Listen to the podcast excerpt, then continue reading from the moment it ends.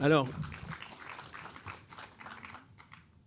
parler de la vie de Gauguin, c'est un exercice très compliqué euh, parce que parler de la vie d'un peintre ou de la vie d'un artiste, on se pose immédiatement la question de savoir si euh, on doit supposer, comme le fait par exemple Sainte-Beuve dans ses, dans ses euh, portraits littéraires, que l'œuvre s'explique par la vie de, l'artiste et qu'on peut appréhender la jeunesse des œuvres en les considérant comme un reflet de la vie de l'artiste.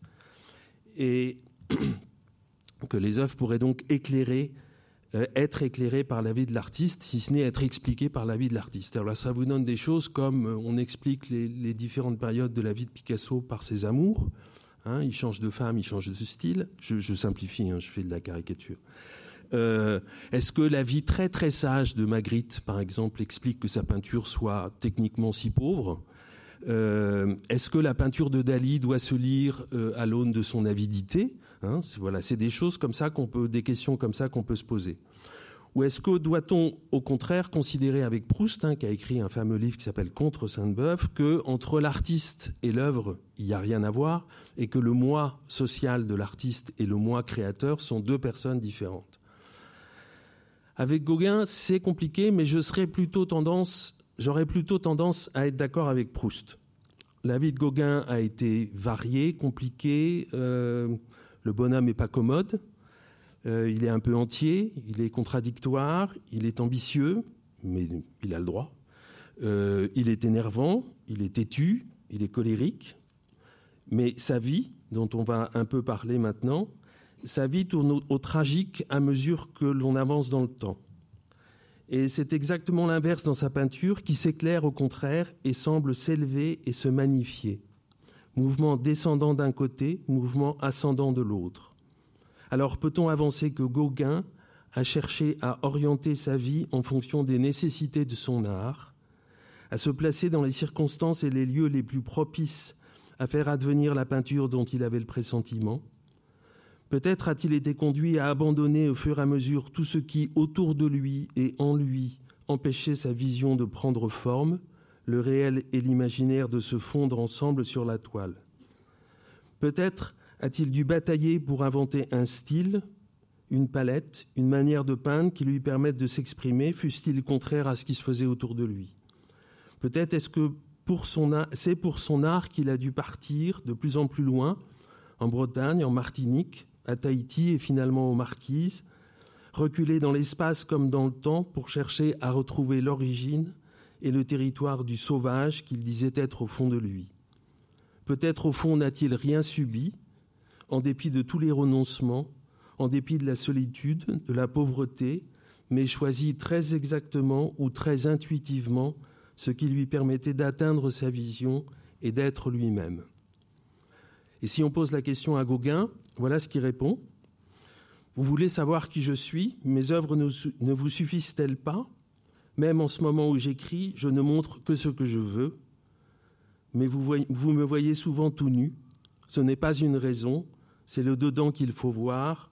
Au surplus, moi-même, je ne me vois pas toujours très bien. Alors, on va commencer par là. J'ai divisé grosso modo la, présentation en trois périodes. Alors, j'ai pas fait comme tout le monde.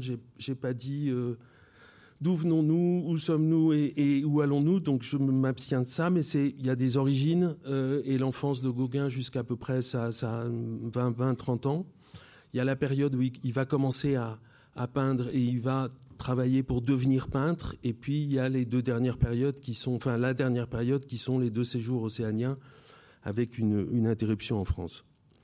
Donc on va remonter beaucoup plus loin Gauguin et on va commencer comme il aurait beaucoup aimé, je pense, en disant il était une fois et il était une fois au Pérou, à Lima, deux frères.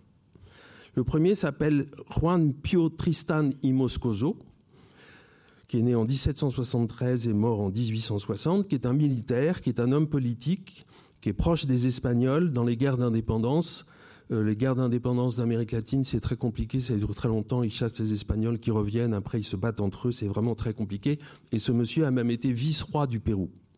Et puis il a un frère qui s'appelle Mariano Tristan y Moscoso, qui lui aussi est militaire, mais qui est venu en Europe, qui a été militaire dans les dragons du roi d'Espagne et qui a passé toute sa vie en Espagne et en France.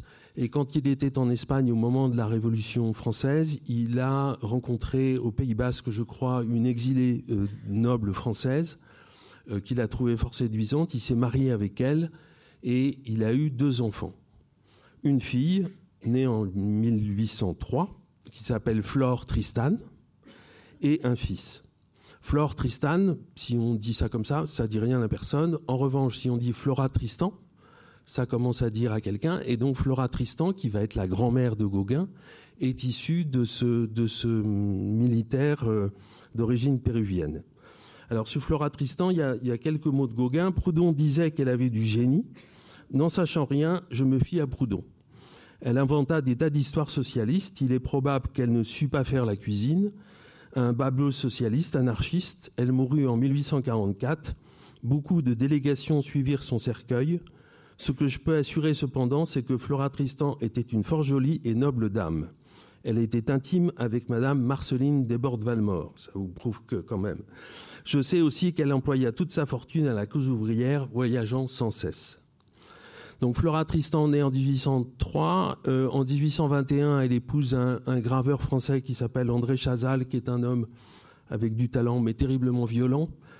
Euh, leur mariage va se, va se, séparer en fait, où elle va prendre sa liberté en 1825 après avoir eu une première fille qui s'appelle Aline.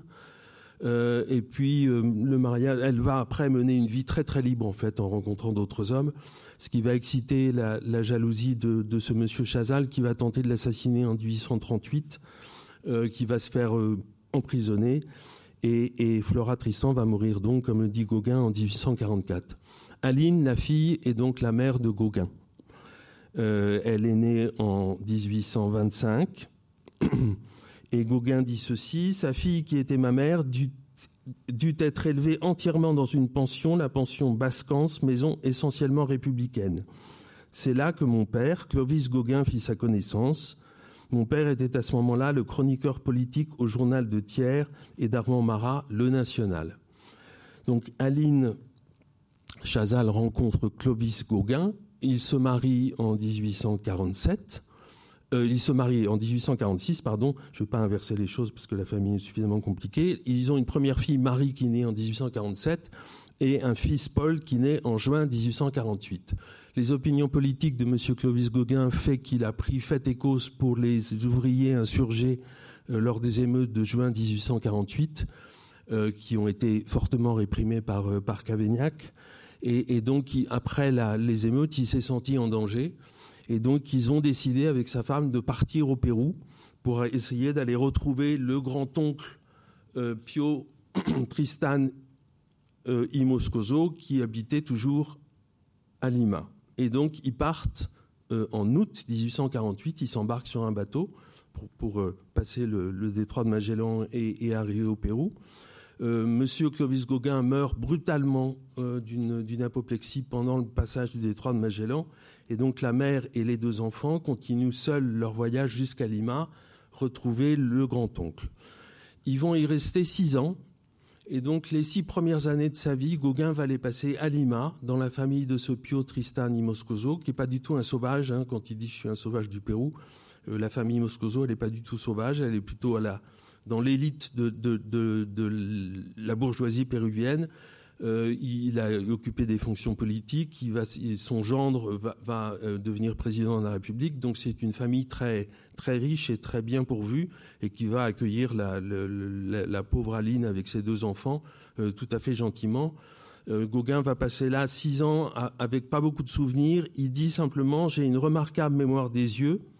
Je me souviens de cette époque, de notre maison et d'un tas d'événements de la présidence de l'église dont le dôme avait été placé après coup, tout sculpté en bois.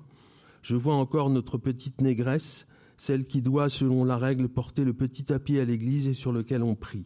Je vois aussi notre domestique, le chinois, qui savait si bien repasser le linge.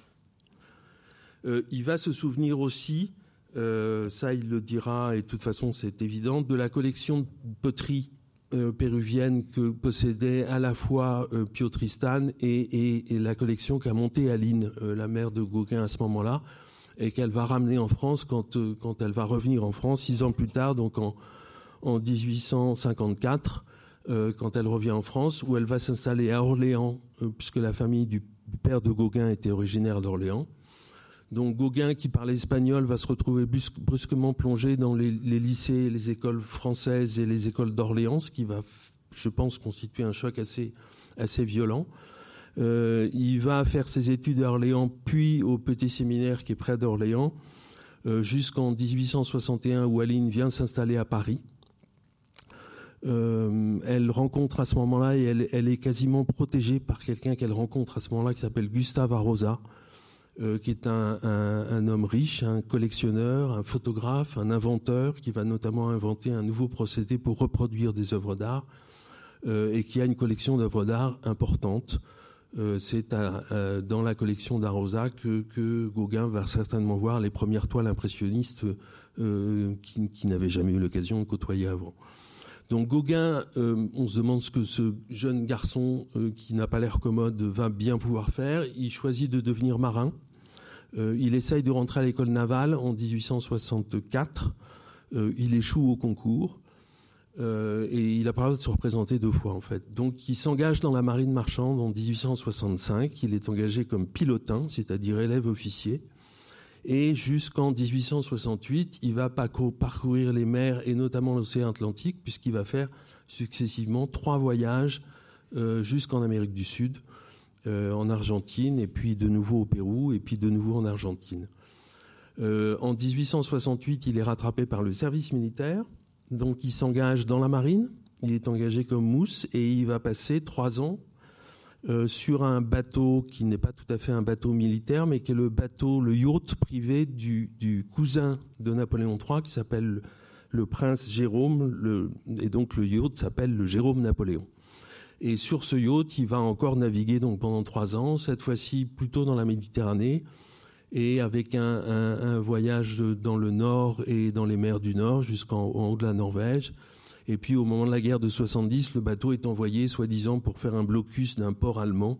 Donc ils vont finir en Baltique, mais en fait ça sert à rien. De toute façon, la, guerre est assez vite perdue par les troupes françaises. Donc, donc ils reviennent en France. Euh, donc en 1871, Gauguin est libéré. Il a appris entre-temps, en 1867, la mort de sa mère euh, lors d'une escale qu'il faisait euh, en Amérique du Sud. Et donc il se retrouve un peu seul, protégé toujours par ce Gustave Arosa, qui veille sur lui et qui veille sur sa sœur, et qui s'est engagé, je pense, auprès de sa mère, à faire attention à ses enfants. Et donc c'est grâce à, ce Gustave Arosa que Gauguin euh, rentre comme remisier dans une banque. Euh, alors, il n'est pas agent de change comme on trouve souvent la notion. L'agent de change, c'est un, en France à l'époque, c'est un monopole, c'est un officier ministériel qui a un monopole de toutes les opérations en bourse. Gauguin n'est pas agent de change, il est remisier, qui est la personne qui sert d'intermédiaire entre les clients et l'agent de change et qui donc amène les clients auprès de l'agent de change pour que l'agent de change puisse faire les opérations il doit euh, prendre un pourcentage euh, au passage sur les, sur les, euh, les opérations qui sont menées.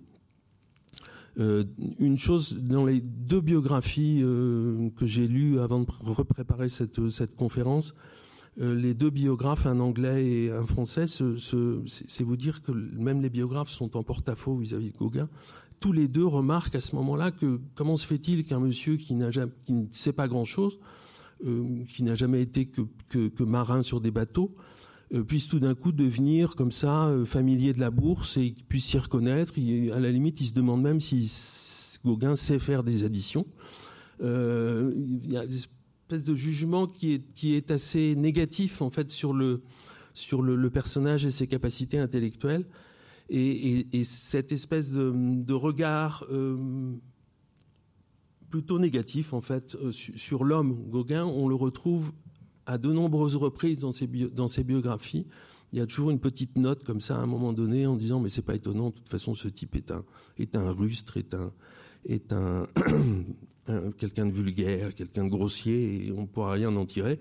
Après, ils sont bien obligés de reconnaître que la peinture est pas ça, mais, mais il y a toujours cette dichotomie qu'ils n'arrivent pas à résoudre.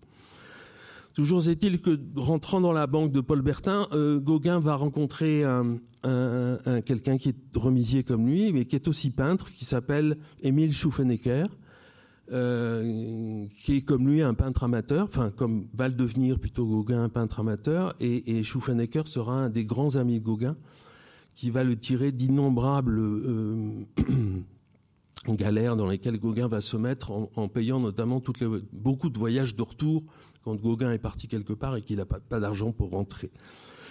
Euh, donc on est dans les années 70-71. Euh, Gauguin commence à travailler là. En 72, il rencontre une Danoise qui est venue à Paris avec une de ses amies qui s'appelle Mette Gad. Et, Gauguin va épouser Mette Gad euh, donc en 1872. il écrit en 1903 à 20 ans, deux choses sont bien difficiles à faire, choisir une carrière et choisir une femme. Toutes les carrières sont bonnes, mais on ne peut pas dire toutes les femmes sont bonnes. Euh, il écrit ça à la fin de sa vie. Alors, Gauguin et, Paul, Gauguin et Madgad auront cinq enfants. Euh, Émile, l'aîné, Émile sans eux, euh, et, et l'aîné qui est né en 1874. Aline, 1876, Clovis 1879, Jean-René 1881 et Paula 1883. Entre 1871, le moment où il commence à travailler chez Bertin, et, les années 1880, Gauguin travaille. Alors ça l'occupe pas toute la journée. En fait, son travail consiste essentiellement à, faire à être présent autour de la bourse pour rabattre les clients et ça l'occupe en fait 2-3 heures dans la matinée et le reste du temps il est relativement libre. Et il va à ce moment-là commencer à dessiner, à peindre avec sans doute une des filles d'Arosa, la chose n'est pas, est pas tout à fait claire, et il va prendre goût à, ce, passe-temps euh, de, peintre amateur en fait et de dessinateur amateur. Euh, il va gagner beaucoup d'argent, euh, avec grâce à la, fréquentation des Arosa, il, était très au courant de ce qui se faisait en peinture à l'époque. Il était très au courant de la naissance et, des premières expositions impressionnistes. Je vous rappelle que la première, c'est 1874. Euh, il, commence à collectionner des œuvres. Euh, il achète des Renoirs, il achète des Cézanne, il achète des Manet, il achète des Sisley, il achète des Guillaumin. Donc il a un peu d'argent. ça, ça valait pas aussi cher que maintenant, bien sûr. Et, il habite dans les beaux quartiers de Paris jusque dans les années 80 où vraiment là son, hobby de peintre du dimanche commence à prendre de l'importance et où il va déménager dans un, atelier rue Carcel euh, dans le, 15e arrondissement, un appartement euh, qui appartient au sculpteur Jean Bouillet et c'est auprès de Jean Bouillet que Gauguin va commencer à apprendre la sculpture. Euh, il déménage rue Carcel en 1880 et il écrit à Pissarro J'ai trouvé à Vaugirard une occasion épatante d'atelier avec trois pièces pour appartement.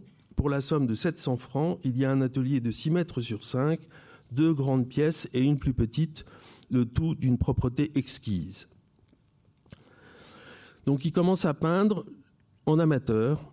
Euh, et puis très vite, il va rencontrer des peintres. Alors Pissarro, il l'a certainement rencontré parce que Arosa avait collectionné des Pissarro et c'est donc grâce à Arosa qu'il peut euh, commencer à côtoyer Pissarro.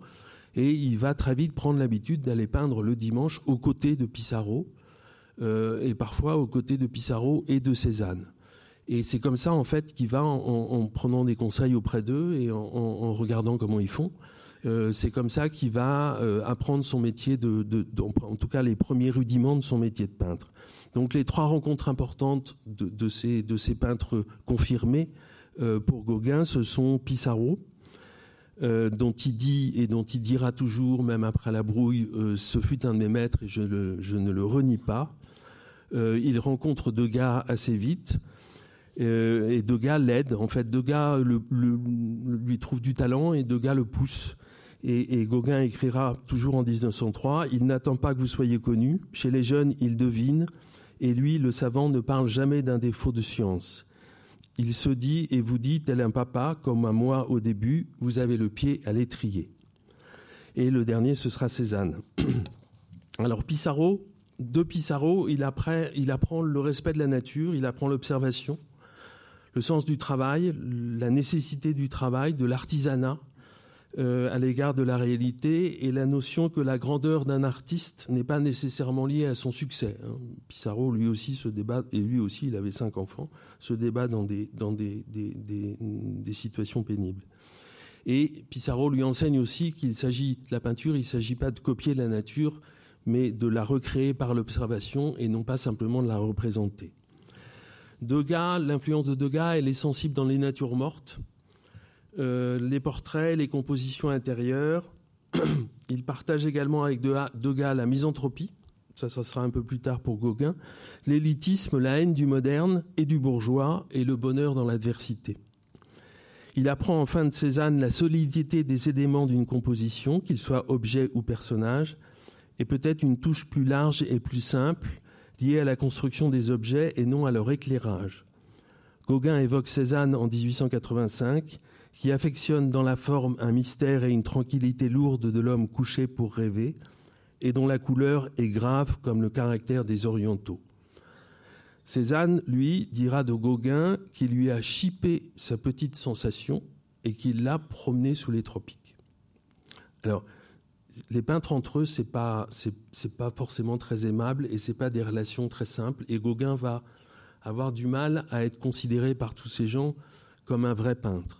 Euh, je vous donnerai tout à l'heure une citation de, Jacques-Émile Blanche qui rencontre Gauguin à Dieppe euh, un peu plus tard et Jacques-Émile Blanche le considère comme un peintre du dimanche. Malgré ça, Gauguin s'entête euh, euh, dans sa peinture et dans son, dans son, désir de peintre. Il expose au Salon en 1876, ce qui lui vaut pas l'amitié de tous ces gens qui sont hostiles au Salon et qui ont été refusés au Salon. Et à partir de la quatrième exposition impressionniste, il est invité au Débeauté, parce qu'on ne trouve même pas son nom sur le, catalogue et les affiches, à la quatrième exposition impressionniste en 1879 et il participera également à la cinquième, à la septième et à la huitième, la dernière en 1886. Donc il a un parcours où il continue à travailler. Euh, il faut bien nourrir sa femme et ses enfants. Il faut bien euh, faire son métier d'homme et de père de famille. Mais il, s'adonne de plus en plus souvent à la peinture. Euh, ça prend de plus en plus d'importance et il se pose, il va commencer à se poser la question de savoir ce qu'il veut faire de sa vie. Survient une crise économique en 1882 qui suit la faillite d'une banque à Lyon qui s'appelait l'Union Générale, euh, qui entraîne une faillite de tous les agents de change de la bourse de Lyon et ça se déporte après sur Paris et donc tout d'un coup tous ces tous ces, ces hommes se retrouvent sans trop de travail euh, et, Gauguin et surtout Met, et qui a déjà à ce moment-là deux ou trois enfants, commencent à se poser la question. Gauguin écrit à Pissarro en 1882 Je ne puis me décider à rester toute ma vie dans la finance et peintre amateur. J'ai mis dans ma tête que je deviendrais peintre. Aussitôt que j'apercevrai l'horizon moins obscur, que je pourrais gagner ma vie avec cela, je m'y mettrai carrément. Alors la peinture de Gauguin, on en a un exemple là, elle est, plutôt classiquement impressionniste. Euh, il n'a pas d'originalité particulière. Il, sort un peu du lot.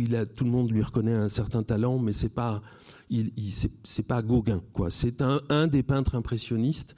Euh, il y en a beaucoup. Schuffenecker en est un autre, euh, comme ça, avec une, carrière de peintre amateur. mais il n'arrive pas à, trouver quelque chose qui serait vraiment ce qu'il aurait à dire. Euh, Gauguin n'est pas, pas Rimbaud. Hein. Gauguin n'a pas tout sorti de sa tête à 17 ans. Gauguin a besoin de travail. Il, c'est un, un, esprit euh, lent, travailleur. Il, revient, il discute beaucoup, il s'acharne, il y pense. il, sait que ça va prendre du temps. Euh, il sait que ça viendra pas comme ça d'un seul coup, d'un coup de baguette magique. Euh, il regarde beaucoup ce qui se fait ailleurs, il choisit, il choisit pas, il, essaye des choses. Voilà, c'est pas c'est pas un génie comme ça éruptif. Euh, c'est un homme qui a besoin de temps et de et, de macération, si je puis dire, de silence, de, de moments de silence en tout cas et de moments de, de, tranquillité et de solitude pour pouvoir se consacrer à ses recherches. Donc on arrive au bout de la première période qui se termine donc aux environs de 1882, 83, 84, où Gauguin euh, n'arrive plus à vivre de son, de son métier de, dans la finance euh, et donc n'arrive plus à faire vivre sa famille et, doit choisir, et c'est là que la descente va commencer. Je vais passer assez brièvement les années 84-91, et puis après on reviendra sur l'évolution du peintre. En 1884, donc pour, il a, il, a pas de travail, et, et Pissarro lui on dit que si on habitait à Rouen, c'était moins cher. Il part habiter à Rouen avec toute sa famille. Euh, et Gauguin en profite pour peindre des choses euh, autour de Rouen. Euh, ça marche pas très bien. Et, et à ce moment-là, qui alors Met, elle, Met Gauguin, il faut comprendre son point de vue. Euh, elle a épousé un homme euh, qu'elle aimait sans doute, et je pense que l'amour entre les deux était sincère, mais elle a épousé un homme qui travaillait dans la finance. Et elle se retrouve euh, dix ans plus tard avec quelqu'un qui lui déclare qu'il veut faire de la peinture. Euh, ça gagne pas beaucoup. Elle a plusieurs enfants. Il y en a qui continuent à arriver. Hein. Le dernier, euh, le dernier est né en 1883. Et, et, et, Met est issue d'une famille danoise un peu stricte, un peu bourgeoise, et, et ça marche pas très bien. Et le conflit entre Gauguin et Met, il va durer jusque... Enfin, il, il, va pas prendre fin, il va prendre fin simplement parce que à un moment donné, à Tahiti, euh, après la mort d'une de, ses filles, Gauguin va lui, envoyer une lettre tellement épouvantable que Met va décider de ne plus lui répondre pendant tout ce temps, jusqu'en 1883, euh, jusqu'en, euh, pardon, en 1800, je ne sais pas la date, mais la mort d'Aline, ils vont échanger des lettres régulièrement. Ils vont être en fait très très peu ensemble et ils vont échanger des lettres. C'est comme ça qu'on a, on a des détails biographiques sur la vie de Gauguin. Euh, si vous lisez ces lettres, c'est assez, c'est assez éprouvant. Euh, en plus, on n'a que les lettres de Gauguin à Met, on a très peu de, lettres de Met à Gauguin, mais, mais ce ne sont que des reproches incessants. Euh, Gauguin reproche à, à d'avoir aucune foi en lui et aucune foi dans sa peinture. Euh, de ne pas le soutenir. Euh, et Met reproche à Gauguin de ne pas assumer ses, obligations de père de famille et d'entretenir simplement d'amener de l'argent pour entretenir ses enfants. Donc, donc c'est un dialogue. Enfin, c'est pas un dialogue, c'est deux monologues qui se qui se heurtent en fait, euh, et, et ça va pas cesser. Donc Gauguin est à Rouen. Met, au, bout d'un certain temps, on a sans doute marre et décide de repartir au Danemark. Donc elle part au Danemark avec deux de ses enfants. Elle revient pendant l'été et à l'automne. Elle repart en emmenant ses cinq enfants. Euh, et Gauguin va la suivre, euh, embauchée par une fabrique de bâches en plastique qui est localisée à Roubaix, qui s'appelle Dillis et compagnie. Et il va soi-disant être représentant pour Dillis et compagnie dans les pays scandinaves et donc essayer de trouver des débouchés pour, pour ces, bâches imperméables. Euh, donc il va passer la fin de l'année 84 et une partie de l'année 85 à Copenhague avec Met et ses enfants euh, Va, ils vont réussir à organiser une exposition des œuvres de Gauguin euh, qui va fermer au bout de deux jours parce que les Danois trouvent ça absolument épouvantable et très choquant et, voilà ça ça marche pas du tout.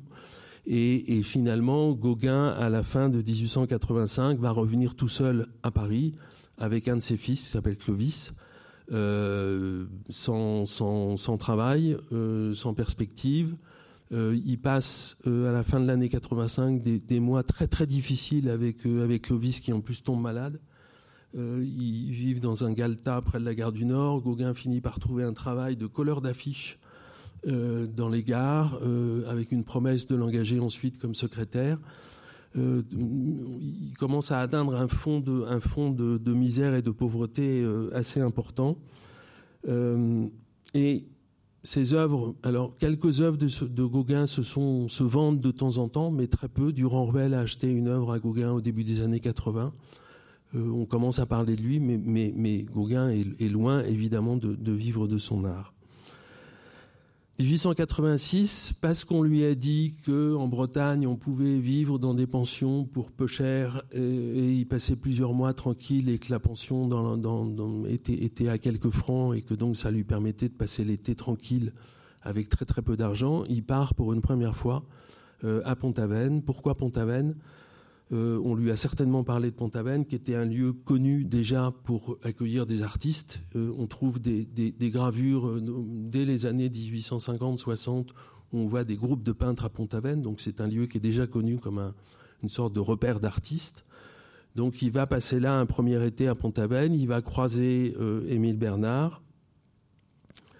Et puis il va revenir, alors il, va prendre cette habitude de quasiment passer tous ses étés, une partie de l'automne en Bretagne et de revenir à Paris à la fin de l'année, en décembre, pour, pour y repartir parfois beaucoup plus tôt dans l'année. Donc il revient là en 1886 en, décembre à Paris et là il rencontre euh, le responsable de l'atelier de la céramique à Villande qui s'appelle Ernest Chaplet. Euh, qui, travaille à Paris et, il va se lier d'amitié avec Chaplet et il va commencer vraiment là ce travail de céramiste euh, avec Chaplet en apprenant, là encore une fois, comme il avait appris la sculpture auprès de Bouillet, comme il a appris une partie de la peinture avec Pissarro, il va apprendre ces techniques de, d'émaillage et de cuisson des, céramiques euh, et il va laisser libre cours à sa liberté de, de, création avec le souvenir qu'il a forcément euh, des poteries péruviennes qu'il a vues dans son enfance, qu'il a vues chez sa mère, parce que sa mère a, ramené une collection importante. la collection de la mère de, Gauguin, qui habitait à Saint-Cloud euh, au, moment où, au moment où elle est morte, euh, sa maison a, été détruite par les bombardements au moment de la guerre de Prusse. Donc toute la collection de sa mère et, les, effets de sa mère, en fait, ont disparu. Mais cette chapelet va lui, va lui faire confiance euh, va le laisser créer des choses qui sont absolument incroyables à l'époque. Et Chaplet va, va, l'aider constamment au cours de sa carrière. À un moment donné, quand Gauguin voudra présenter Oviri au salon, la sculpture, la fameuse sculpture Oviri, qui a été cuite chez Chaplet, euh, la sculpture est refusée par le jury du salon, et Chaplet doit mettre sa démission, puisqu'il est membre du jury, dans la balance pour que finalement euh, la sculpture soit, soit acceptée et présentée au salon. Donc Gauguin va, bénéficier comme ça de quelques, amis ou quelques gens qui vont lui faire confiance, qui vont reconnaître son, talent et, lui laisser une marge de liberté.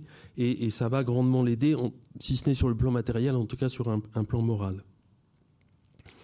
En 1887, on a un, plan, comme diraient les jeunes maintenant, un plan à la Gauguin, euh, qui essaye toujours d'imaginer des choses pour pouvoir se sortir de sa misère financière, pas simplement pour lui, mais aussi parce qu'il veut envoyer de l'argent à, sa femme et à ses enfants.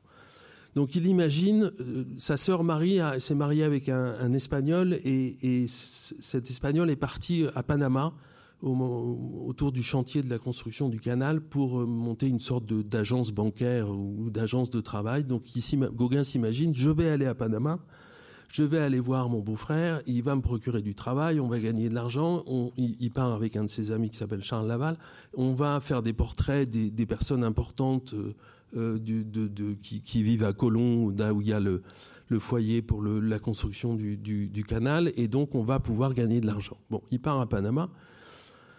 Euh, avec Chaplet, avec Laval, pardon, il arrive euh, à, la boutique de son beau-frère, qui n'est pas du tout une banque, mais qui est une boutique assez misérable. Son beau-frère n'a évidemment rien à lui proposer et il se retrouve sans le sou. Euh, lui n'est pas assez doué pour faire les portraits, donc ça marche pas, alors que son compagnon, lui, arrive à, à gagner quelques francs avec ses portraits. Donc Gauguin finit par se faire embaucher sur le chantier du canal comme terrassier. Il va travailler quelques mois comme terrassier, mais les difficultés financières du canal font que le chantier va s'arrêter, qu'on va licencier les ouvriers et que Gauguin et Laval vont devoir repartir. Et en repartant, donc c'est le genre de plan, alors il, y en a régulièrement, ça arrive dans ses lettres, il imagine qu'il va vendre il va faire affaire avec un collectionneur qui va lui vendre pour 5000 francs 30 peintures et qu'avec ces 5000 francs, il va pouvoir... Et puis, il se, monte la tête, il envisage plein de trucs de ce qu'il va faire avec ces 5000 francs. Au bout du compte, ça ne marche pas. Et, c'est ainsi de suite. Et toute sa vie, Gauguin va comme ça aller de, de projet en projet qui sont, qui sont à la fois chimériques et à la fois totalement désespérés pour essayer de, se sortir de là. Donc ils reviennent, euh, ils, font une halte au retour à la Martinique, euh, ils y vivront quelques mois. Euh, Gauguin va découvrir là pour la première fois la nature des tropiques et il va la peindre de manière, il va ramener une vingtaine ou une trentaine de toiles de la Martinique qui sont des toiles totalement différentes de ce qu'il faisait avant. Il a capté là quelque chose de la flore, de la lumière de, pays, de ces pays qui ne sont pas les lumières de chez nous, et, de, de la de la nonchalance, qui n'est pas une nonchalance, mais de la présence de ces Martiniquais, comme plus tard de ces Tahitiens, qui va inclure dans ses peintures, et il va commencer à saisir quelque chose de, ces tropiques et de ce qu'il appelait lui ces primitifs. mais il va commencer avec ses toiles de la Martinique à trouver quelque chose. Quand il va revenir à Paris, alors il n'a pas de quoi revenir. Il est malade, il est gravement malade. Il n'a pas, évidemment pas de quoi payer son voyage de retour et donc il laisse Laval se débrouiller tout seul et il revient lui en s'engageant sur un bateau en tant que matelot. Et donc il revient à Paris fin 1887 euh, dans une situation qui en fait n'a pas beaucoup varié par rapport à, la situation qu'il avait quand il était parti. Euh, sauf qu'il a ces toiles de la Martinique, et quand elles vont être exposées, par exemple, une, des grandes toiles de la Martinique qui s'appelle Omango va être achetée par Degas qui lui avait compris qu'il y avait quelque chose dans ce monsieur. Euh, et c'est aussi à ce retour en 1887 qu'il va rencontrer un autre homme qui va avoir une, énorme importance pour, pour euh, Gauguin, qui s'appelle Daniel de Montfred, qui est aussi un peintre, et qui va suivre Gauguin et qui va être sans doute le plus fidèle ami, le plus fidèle proche ami de Gauguin, et qui va rester là jusqu'à la mort de Gauguin, en fait. une partie, par exemple, Noah Noah, a été donné, euh, au Louvre par, Daniel de Montfred. Et quand Gauguin est à Tahiti, toutes ses toiles, quasiment, sauf celles qu'il envoie à Vollard, sont envoyées à Daniel de Montfred pour qu'il dispatche et pour qu'il essaye de trouver des, acquéreurs. 1888, euh, il passe une grande partie de l'année à Pont-Aven et au Pouldu. Alors, il trouvait que Pont-Aven devenait trop fréquenté par trop de peintres et donc pas très loin, il y a un, autre petit village qui s'appelle le Pouldu, avec trois auberges euh, qu'il trouve plus calmes. Euh, là, il rencontre un, peintre d'origine euh, néerlandaise qui s'appelle Meyer de Haan, qui est en rupture de bande d'une famille un peu riche de, gens qui s'occupent des diamants et, qui essaye de devenir peintre. Et Meyer de va être un, quelqu'un d'important pour Gauguin à ce moment-là. et notamment sur le plan financier, parce qu'il y a des séjours entiers de Gauguin au Pouldu qui vont être financés par, par Meyer de. Euh, il a rencontré à Paris Vincent Van Gogh et son frère Théo. Et en 1888, il y a une correspondance assez importante entre. entre J'ai oublié de parler d'Émile Bernard. Euh, alors, je, suis désolé parce que je suis tellement déstabilisé par le fait d'avoir oublié mon PowerPoint que j'ai oublié qu'on en avait fait un autre. Euh, ça, c'est un autoportrait Gauguin en 1885 quand il est à Copenhague. Euh, on va en parler tout à l'heure. Et, là, ce sont les toiles qu'il va commencer à, réaliser euh, en Bretagne en, devenant peu à peu le, grand Gauguin. Euh, 1888, euh, il rentre en contact avec les Van Gogh, Vincent et Théo. Vincent n'a qu'une envie, c'est que Gauguin vienne le rejoindre à Arles. Euh, il y a tout un tas d'échanges d'autoportraits. Euh, l'autoportrait au misérable que Gauguin peint à ce moment-là est destiné à, cette série. Euh, Émile Bernard peint un autoportrait, Van Gogh peint un autoportrait, et ils imaginent de créer une sorte de phalanstère de peintres en fait qui pourraient s'entraider à ce moment-là et travailler ensemble. Donc, je suppose que Gauguin est plus intéressé par le métier de Théo, qui est donc de travailler dans une galerie, et, que par euh, que par euh, Vincent Van Gogh, euh, quoi qu'il doit respecter sa peinture, mais il n'y a pas grande affinité entre la peinture de, Van Gogh et la peinture de Gauguin. Et donc, si Gauguin finit par accepter d'aller passer mm, deux ou trois mois à Arles avec Vincent, c'est aussi parce que Théo s'engage à lui payer ses frais, à lui payer le voyage, et, et que ça favorise, pense Gauguin, ses affaires avec Théo, Théo étant le seul à ce moment-là qui arrive à vendre quelques œuvres de, Gauguin. Euh, comme vous le savez, parce que ça, la légende, la légende a bien fonctionné, le séjour et le, le, rapport avec Vincent sont pas très faciles et, le séjour se termine mal. Euh, donc avec une crise de, Vincent Van Gogh qui, comprend que, Gauguin va, repartir et qu'il l'admet pas, et qui donc dans une nuit un peu, un peu de folie se coupe l'oreille. Euh, Gauguin n'a pas fui, Gauguin a, témoigné euh, devant les autorités comme on lui demandait. Euh, il a appelé Théo qui est venu dès le lendemain et d'accord avec Théo, Gauguin est reparti à Paris en fait à la fin du à la fin de l'année 1888. 1889, il partage sa vie entre toujours Paris et la Bretagne avec une initiative de Schuffenecker qui est de profiter de l'exposition universelle pour organiser une exposition. Alors, ils, ne figureront jamais dans les expositions officielles euh, organisées à ce moment-là par la direction des beaux-arts pour les expositions universelles. Donc, pour essayer de faire un coup et essayer qu'on parle d'eux, euh, Schuffenecker a l'idée de travailler avec un café euh, qui est dans la galerie des cafés près, près, de, de l'institution des beaux-arts et, d'organiser une exposition qui serait montée dans ce café. Euh, ça s'appellera l'exposition impressionniste et synthétiste. Donc euh, Gauguin lui donne tout son, tout son, tout son appui. Il, va à ce moment-là réaliser pour, pour cette exposition spécialement une suite de gravures qu'on va appeler la suite Volpini parce que le café s'appelle le café Volpini. Euh, ça va avoir un certain retentissement au niveau de, de, de l'écho auprès des artistes, mais ça ne va avoir toujours aucun succès commercial. Et, Gauguin assiste juste quelques, quelques, est juste quelques semaines pendant l'exposition et il, en profite pour euh, aller voir Buffalo Bill. Et à la limite, il est plus intéressable sur Buffalo Bill que sur, euh, que sur l'exposition Volpini. Et il a un coup d'œil aussi absolument fasciné pour les danseuses javanaises euh, qui danse dans le, temple de Java. Euh, il n'est pas le seul, puisque Debussy aura aussi euh, une grande fascination pour ces danseuses et que dans d'autres expositions, Artaud s'inspirera aussi de ces, danses venues d'Orient. J'en parlerai peut-être ou j'aurai peut-être le temps d'en parler pour, plus tard pour l'exotisme, mais une, partie de l'exotisme de Gauguin et de son désir d'ailleurs vient ces, de ces expositions universelles dont on peine à imaginer maintenant ce qu'elles représentaient. Euh, avec, avec l'impression pour le visiteur euh, que le monde est apporté, c'est-à-dire qu'on amène des bâtiments qui sont en fait des collages de bâtiments. Euh, je sais pas, Java, on, fait un, on fait un bâtiment unique en prenant des bouts de 15 temples de Java, puis on fait un bâtiment qui est présenté comme un temple de Java. Donc ce sont des choses qui sont fausses, mais qui sont tellement étranges et tellement loin, apparemment tellement lointaines que elles paraissent pour le visiteur qui, qui, qui, qui, visite, qui, traverse l'exposition universelle, elles paraissent à portée de main. En plus, on fait venir des gens. Hein, les danseuses javanaises, elles sont là en réalité. Et puis c'est toute la période qui est plus trouble où on fait venir de ce qu'on a appelé les eaux humains, c'est-à-dire qu'on fait venir euh, du fin fond de, de, de, la terre de feu, du fin fond de l'Afrique, euh, une dizaine de, une dizaine de noirs ou une dizaine d'indigènes qu'on met dans des camps en reconstruisant vaguement des cases et puis on vient les admirer on vient, on vient les voir exactement comme on va aux zoos, puisque en fait ces choses-là sont organisées par des gens qui par ailleurs s'occupent de zoos. Euh, c'est pour ça qu'on les a aussi appelés les zoos humains.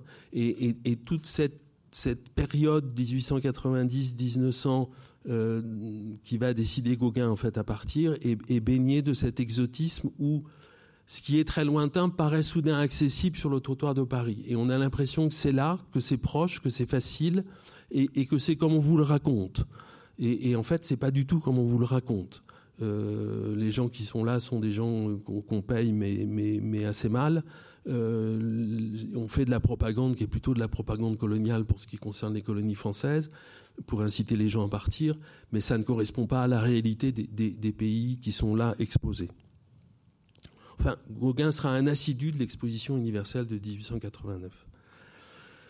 Euh, il revient en 1890, il revient de, en février de, de, de, la Bretagne, voyage payé, enfin voyage de retour payé par Schuffenecker. En fait, quand il est en Bretagne, non seulement il n'a pas de quoi payer son voyage de retour, mais au bout d'un certain nombre de temps, il vit à crédit et donc il doit de l'argent euh, dans les hôtels dans lesquels il loge et, dans lesquels il est nourri. Donc il se retrouve complètement coincé parce qu'il ne peut pas partir. Et on, verra par exemple que chez Marie-Henri, qui est au Pouldu, il, il, lui a laissé en gage un certain nombre de toiles. Euh, il va partir une première fois en Océanie et quand il va revenir en 94, il va essayer de récupérer ses toiles. Et Marie-Henri va lui dire non, non, vous me devez de l'argent, vous ne m'avez pas payé, ces toiles sont à moi. Euh, Gauguin va lui faire un procès, et en fait, il va perdre son procès. Donc, il est vraiment dans des conditions matérielles qui sont jamais très simples, jamais très agréables, et, qui finalement imposent des, enfin, rajoutent contraintes sur contraintes. Euh, en 1890, par exemple, il projette de vendre pour 5000 francs 38 toiles et 5 céramiques à un docteur qui s'appelle Charles Pin. Euh, et ces 5000 francs lui permettraient, parce que c'est dans l'air du temps entre ces, hommes, ces peintres qui, dialoguent beaucoup, de créer ce fameux atelier des tropiques euh, qui veut créer, que Vincent Van Gogh veut créer, que Gauguin veut créer. Émile Bernard est plutôt sceptique, les autres mm, freinent un peu des quatre pieds quand Gauguin veut les, y entraîner. Et, Gauguin échafaude comme ça pendant plusieurs mois une, espèce de, de, phalanstère qui ne verra jamais le jour. Il, tantôt le, ils doivent aller à Madagascar, tantôt ils doivent aller au Tonkin, tantôt ils doivent aller à Tahiti. Il n'est pas encore fixé exactement sur une destination, mais il commence à, ressentir ce besoin.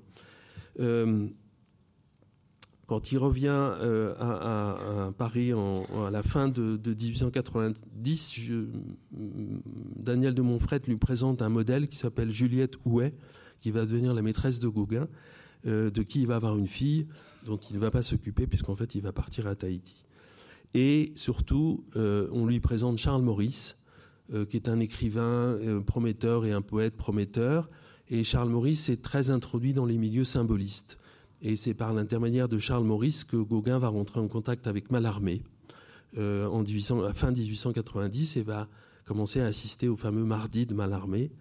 Euh, et c'est par l'intermédiaire de Mallarmé que euh, Gauguin va obtenir un article dans le, Figaro, qui va finalement pas paraître dans le Figaro, mais c'était prévu dans le Figaro, d'Octave Mirbeau, qui est un, grand critique de l'époque. article qui, en février 1891, va annoncer une vente aux enchères que Gauguin va organiser pour financer son, voyage et son départ à Tahiti. Donc on essaye de faire un peu de battage publicitaire autour de cette vente, qui est un relatif succès. Euh, la vente a lieu en février, elle rapporte 9600 francs, ce qui est quand même une somme, importante, et qui va permettre à Gauguin de, financer son voyage à Tahiti, euh, pour lequel il va demander au ministre de l'Instruction publique une mission officielle. Euh, qui lui est accordé et il va redemander après un tarif préférentiel sur le, voyage en bateau des messageries maritimes, ce qui va lui être accordé aussi. Et donc, on va, il va payer simplement 30% du prix du billet. Et donc, il s'embarque à Tahiti euh, pour, pour Nouméa, euh, qui est une escale pour aller à Tahiti, le 1er avril 1891, depuis Marseille. Alors je reviens un peu sur quelques points de ces, de ces quelques années de, de, peinture. Euh, alors je vous ai parlé de, des rapports difficiles entre, entre Gauguin et Met.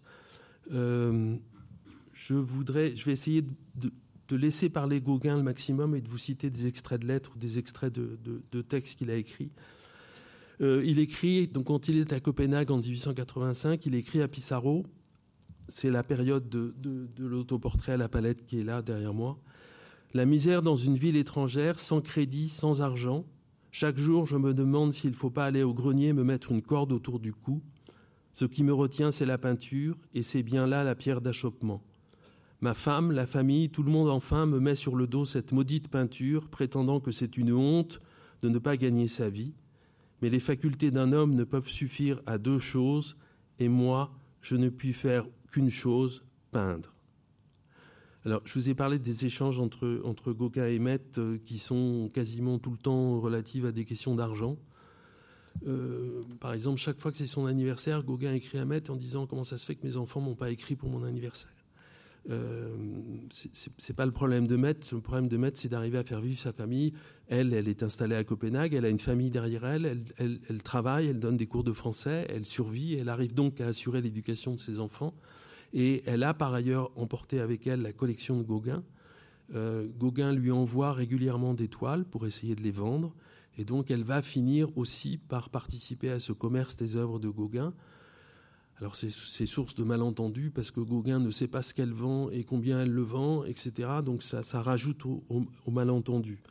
Euh, et, ça ne cessera pas. Euh, en janvier 1896, c'est un des rares témoignages qu'on a de, ce que Met écrit, à, alors non pas à Gauguin, mais à Schuffenecker, puisqu'elle était proche de Schuffenecker. Elle dit Oui, Paul et son égoïsme féroce dépassent toute pensée humaine, et ce qui m'agace le plus, c'est que lui se considère comme un martyr de l'art. C'est une situation insoluble, d'ailleurs ça ne sera pas résolu, et, une partie de la, de la haine des bourgeois que Gauguin va. La famille de Met euh, est absolument opposée, était sans doute opposée à son mariage avec Gauguin. En plus, quand il a déclaré qu'il voulait être peintre et non pas euh, travailler dans la finance, ça, a empiré les choses. Et je pense que la famille de Met n'a eu de cesse que de, séparer le couple et de dénigrer Gauguin. Non seulement on, l'accuse de ne pas subvenir aux besoins de sa famille, mais on l'accuse en plus d'être un très mauvais peintre. Enfin, ils n'ont pas, pas vraiment compris ce qui se passait, et je pense qu'ils le comprendront quand il sera trop tard. Gauguin va vivre donc très pauvrement et parfois très très pauvrement. Il vend peu, Grâce à Théo, il va vendre quelques œuvres, mais ce sera finalement peu et il les vend pas cher. C'est une des raisons pour lesquelles il part en Bretagne, qui permet de vivre plus chichement. Il y vit le plus souvent à crédit et se trouve souvent à court d'argent à l'automne pour payer ses dettes et payer le voyage de retour. Sa peinture n'est pas comprise quand elle n'est pas rejetée. Il écrit à Émile Bernard en novembre 1890 Quant à moi, de tous mes efforts de cette année, il ne reste que des hurlements de Paris qui viennent ici me décourager au point que je n'ose plus faire de peinture et que je promène mon vieux corps par la bise du nord sur les rives du Pouldu. Machinalement, je fais quelques études, mais l'âme est absente et regarde tristement le trou béant qui est devant elle. Trou dans lequel je vois la famille désolée sans soutien paternel, pas un cœur où déverser ma souffrance. Depuis janvier dernier, j'ai vendu pour 925 francs à 42 ans, vivre avec cela, acheter des couleurs, etc., c'est de quoi troubler le travail de l'âme la mieux trempée. Je vais faire des efforts pour obtenir un poste quelconque au Tonkin. Là, je pourrais peut-être faire en repos un peu d'art à ma guise. Alors, je, vous ai dit que les, rapports entre les peintres n'étaient pas faciles. Euh, Gauguin euh, se brouille avec Pissarro parce qu'au moment de, la huitième exposition, au moment où l'impressionnisme en fait décline et où deux voies s'ouvrent, l'une des voies c'est le pointillisme de Seurat. Et, Gauguin ne suit absolument pas la voie de Seurat, alors que Pissarro la suit. Et c'est donc une des causes de la brouille entre, entre, les deux. Euh, l'attitude de Degas vis-à-vis de, Gauguin, qui est plutôt bienveillante et qui sera toujours plutôt bienveillante, et parfois teintée d'un peu de, dédain et de mépris. Et Gauguin fait un séjour à Dieppe euh, à l'été 1885, et il essaye de rentrer en contact avec Degas qui est là, euh, et Degas refuse de le voir. Et, par hasard, il croise Jacques-Émile Blanche qui, qui, travaille aussi à Dieppe, et voilà ce voilà ce qu'écrit Jacques-Émile Blanche. Sa curieuse physionomie, l'extravagance de sa mise, un certain art hagard que trop de fois mon père m'avait indiqué comme les signes de la mégalomanie m'éloignaient de lui. Pourtant, Gauguin, qui n'était pas encore chef d'école à Pont-Aven, venait de quitter les bureaux d'un agent de change. Il ne peignait que les dimanches et les jours fériés, des nus et des fins paysages à la manière impressionniste la plus modérée. Euh, le père de Jacques-Émile Blanche était donc le célèbre docteur Blanche, un psychiatre qui a notamment soigné Nerval. Euh, pendant les, crises de folie. Euh, pour combattre ce rejet et cette adversité de ses confrères, donc Gauguin va se replier sur lui-même, s'enfermer dans son personnage et rebondir en quelque sorte sur l'hostilité qu'il suscite. Il multiplie les pauses, les provocations. Il se célèbre lui-même à défaut de l'être par les autres. Et il y a cette citation euh, de, de Strindberg euh, que Gauguin va croiser dans les années 1890, qui, résume très très bien en fait la, psychologie du personnage. Euh, Strindberg décrit à Gauguin votre personnalité se complaît dans l'antipathie qu'elle suscite. C'est une manière pour Gauguin de résister, euh, de se construire, de se, rassembler, si je puis dire, en lui-même, que d'être odieux, provoquant, hautain quand il faut l'être. En 85-86, il s'agit aussi pour Gauguin d'affirmer sa valeur de peintre, son originalité, son originalité et de montrer qu'il a quelque chose à dire. Gauguin n'est pas un éruptif, vous en ai parlé, il progresse lentement, il le sait, il a besoin de descendre en lui, d'écouter quelque chose en lui qu'il appelle le sauvage, l'indien ou le primitif. Il y a deux natures en moi, écrit-il à sa femme, la sensitive et l'indien la sensitive a disparu, ce qui permet à l'Indien de marcher tout droit et fermement. Voilà qui l'amène, au-delà des raisons économiques, à de longs séjours en Bretagne. Alors la Bretagne, je vais être rapide là-dessus, la Bretagne à l'époque, dans ces années 1880-90, c'est la, terre primitive française. Les Bretons sont, nos sauvages, quand on ouvre le musée ethnographique euh, en 1880, dans ces années-là, je n'ai pas la date exacte, on, consacre une salle et le premier diorama qu'on monte, c'est-à-dire l'installation in situ, c'est un, intérieur breton. Euh, vous avez des tas d'études folkloriques qui montrent que, c'est en Bretagne que reste encore un peu de la nature primitive des paysans ou des hommes du peuple. Gauguin écrit à Schufenecker en 1888 J'aime la Bretagne, j'y trouve le sauvage, le primitif. Quand mes sabots résonnent sur ce sol de granit, j'entends le ton sourd, mat, puissant que je cherche en peinture. C'est aussi une terre de superstition, hein, où les gens sont censés, euh, sont censés croire encore à des esprits ou à des, choses qui sont pas tout à fait, euh, avec lesquelles les curés sont pas tout à fait d'accord. Donc c'est un, lieu où on peut encore trouver ce que Gauguin appelle à l'époque le, sauvage et le primitif. Euh, quant à l'évolution de sa peinture, Gauguin va se détacher peu à peu de la représentation impressionniste de la nature. Il va le faire en particulier par la couleur, mais avec une solution différente de celle de Seurat, qui présentait la Grande Jatte lors de l'exposition impressionniste de 86. Il va s'orienter à la suite de la lecture de Baudelaire, de l'exemple de Delacroix dont on publie alors le journal. Il va s'orienter vers les aplats de couleurs qu'il trouve entre autres dans les gravures japonaises ou dans les images d'Épinal, qu'on trouve aussi en Bretagne, et il va s'orienter vers une symbolisation de la couleur à qui l'on ne demande plus d'exprimer une sensation simplement, mais une idée. Rappelez-vous la prairie rouge, alors c'est le grand tableau charnière de Gauguin, de la vision du sermon, euh, et rappelez-vous le, vers de Baudelaire, je voudrais des prairies teintes en rouge et des arbres peints en bleu. La nature n'a pas d'imagination. Hein, et on songe comme ça, dans ce, rouge et ce bleu, à ce fameux petit tableau que, que Sérusier va peindre sous la dictée de Gauguin, qui s'appelle le Talisman, euh, qui est conservé à Orsay, où ils vont ensemble se promener dans la nature, et ils se plantent devant un paysage, et Gauguin demande à Sérusier, cet arbre-là, comment tu le vois? Ben, Je le vois en bleu, ben peins-le en bleu, et, etc. Et ça aboutit à ce petit tableau que Sérusier va ramener comme une espèce d'icône à ses amis à Paris et qui résume cette, cette, idée que on doit peindre avec des aplats et que la couleur doit signifier autre chose que pour les impressionnistes, elle signifie l'expression d'une sensation qui est fugace et qui est fugitive. Le symbolisme va, va, essayer de rapprocher, de rattacher la couleur à quelque chose de, de beaucoup plus profond, de beaucoup plus pérenne. Euh, Gauguin réclame une distance par rapport à la nature. C'est le sens du conseil qu'il donne à Schufenecker dans une lettre de, 1885, je crois. Ne peignez pas trop d'après nature. L'art est une abstraction. Tirez-la de la nature en rêvant devant elle et pensez plus à la création qui, en résultera. Euh, Gauguin n'est pas un peintre du motif. Il commence, il prend des études, il fait des croquis, il prend des idées sur le motif, mais ses toiles sont toujours terminées en fait dans son atelier.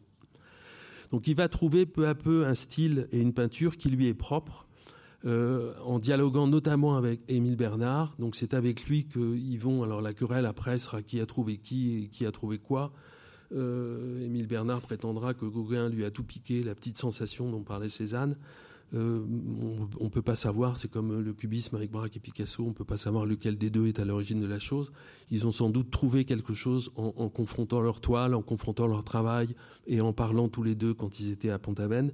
Euh, et il est probable que Gauguin, qui était un tout petit peu plus audacieux, un tout petit peu plus âgé, un tout petit peu, un peu plus affermi, a osé des choses beaucoup plus, beaucoup plus euh, exagérées, enfin pas exagérées, mais a osé pousser un peu plus loin que l'a fait Émile Bernard dans, ses recherches. Euh, donc le sermon, dont vous avez une image, là marque une rupture définitive avec l'impressionnisme. On y trouve une utilisation décorative des coiffes, le travail de la couleur en plage cernée qui évoque les Bretonnes dans la prairie de Bernard, l'utilisation du cloisonnisme. Jacob luttant avec l'ange est inspiré, alors, est inspiré d'une gravure d'Okusai, en fait, de deux lutteurs japonais. Il y a enfin dans cette scène la, simultanéité ou la concordance ou la correspondance, pour reprendre le terme de Baudelaire, d'une scène réelle et d'une scène imaginaire. Le prophète et l'ange qui luttent n'existent que dans l'imagination des Bretonnes, toutes chamboulées par le sermon qu'elles viennent d'entendre. Il y aura de même dans la période tahitienne de nombreuses toiles posant en parallèle un plan réaliste et un plan symbolique ou rêvé ou mythique. Sur cette toile, donc le, sermon, euh, Gauguin écrit à Van Gogh Je crois avoir atteint dans, ces figures une grande simplicité rustique et superstitieuse. Pour moi, dans ce tableau, le paysage et la lutte n'existent que dans l'imagination des gens en prière par la suite du sermon. C'est pourquoi il y a un contraste entre les gens nature et la lutte, les gens nature et la lutte dans son paysage non-nature et disproportionnée. Gauguin écrit parfois de manière un peu bizarre, on a du mal à s'y retrouver entre les virgules ou pas. en dépit de tout, de toutes ces difficultés et, de toute la lenteur en fait de, cet accouchement de, lui-même, Gauguin, et c'est ça qui m'a toujours fasciné, garde une espèce de foi absolument inébranlable en lui. Il est, euh, il est tout seul à Pont-Aven parce que tout le monde est reparti. Euh, il sait qu'il n'a pas de quoi payer l'aubergiste. Euh, c'est à la fois une vie de groupe quand les autres sont là, mais la majeure partie du temps, c'est une vie totalement solitaire en fait qui passe en Bretagne. Euh, il n'a pas d'argent, il ne sait pas comment il va pouvoir revenir, euh, personne lui envoie de nouvelles, euh, il n'y a pas d'exposition, ses œuvres se vendront pas. Et en dépit de ça, il écrit par exemple en 1888 Soyez impressionniste jusqu'au bout et ne vous effrayez de rien. Je sais bien que l'on me comprendra de moins en moins. Qu'importe si je m'éloigne des autres, pour la masse, je serai un rebut, pour quelques-uns, je serai un poète, et tôt ou tard le bon prend sa place. Qu'importe, quoi qu'il en soit, je vous dis que j'arriverai à faire des choses de premier ordre, je le sais et nous verrons. Vous savez bien qu'en art, j'ai toujours raison. Euh, c'est une des enfin des. C'est espèce d'auto-persuasion, mais il est totalement sincère qu'on retrouve régulièrement dans les lettres de Gauguin. Il est totalement désespéré et en même temps il dit je sais que j'ai raison, je sais que je ne suis pas arrivé au bout de ce que je veux, au bout de ce que je vois. Il faut que je continue, je vais y arriver et vous allez voir ce que vous allez voir. Ça fait partie du personnage. Donc, il part à Tahiti en avril 91. Alors, je vais là aussi, parce que le, temps, euh, le temps, passe, euh, essayer de résumer brièvement les, séjours à Tahiti, en fait, qui se ressemblent. Euh, Gauguin arrive, il a beaucoup de mal à s'intégrer à la société de colons de Tahiti. il fait gaffe sur gaffe. il part, il part s'installer au bout de quelques mois à Mataia, qui est à environ 45 km de Tahiti. il prend une vainée, alors je sais qu'il y a beaucoup de controverses sur ces fameuses vainées, qui s'appelle Tehemana euh, qui va vivre avec lui pendant son, premier séjour.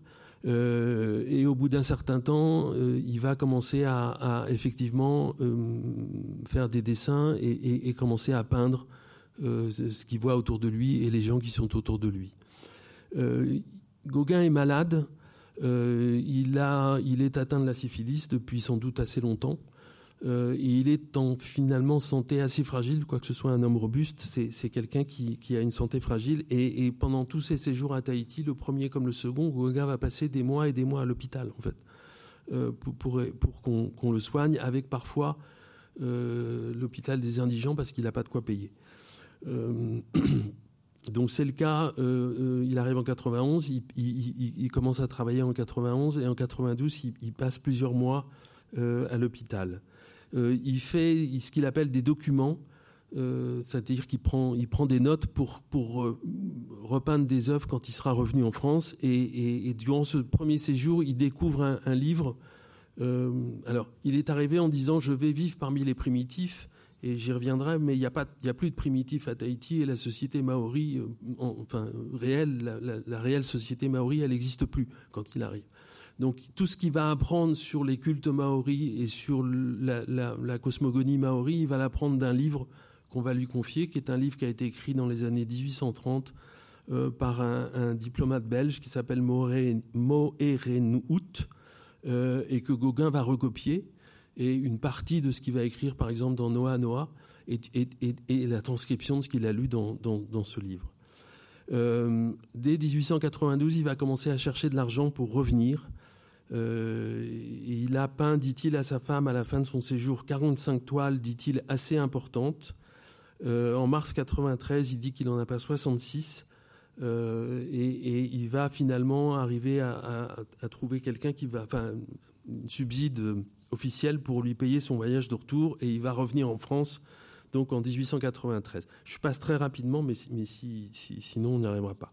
Euh, il est à Paris donc euh, euh, à l'automne 93. Il se débrouille pour avoir une exposition chez Durand-Ruel, qui va qui va organiser de manière très très hum, spectaculaire. Il va faire encadrer toutes ces toiles avec un cadre blanc. Il va leur laisser leur nom tahitien qu'il leur avait donné.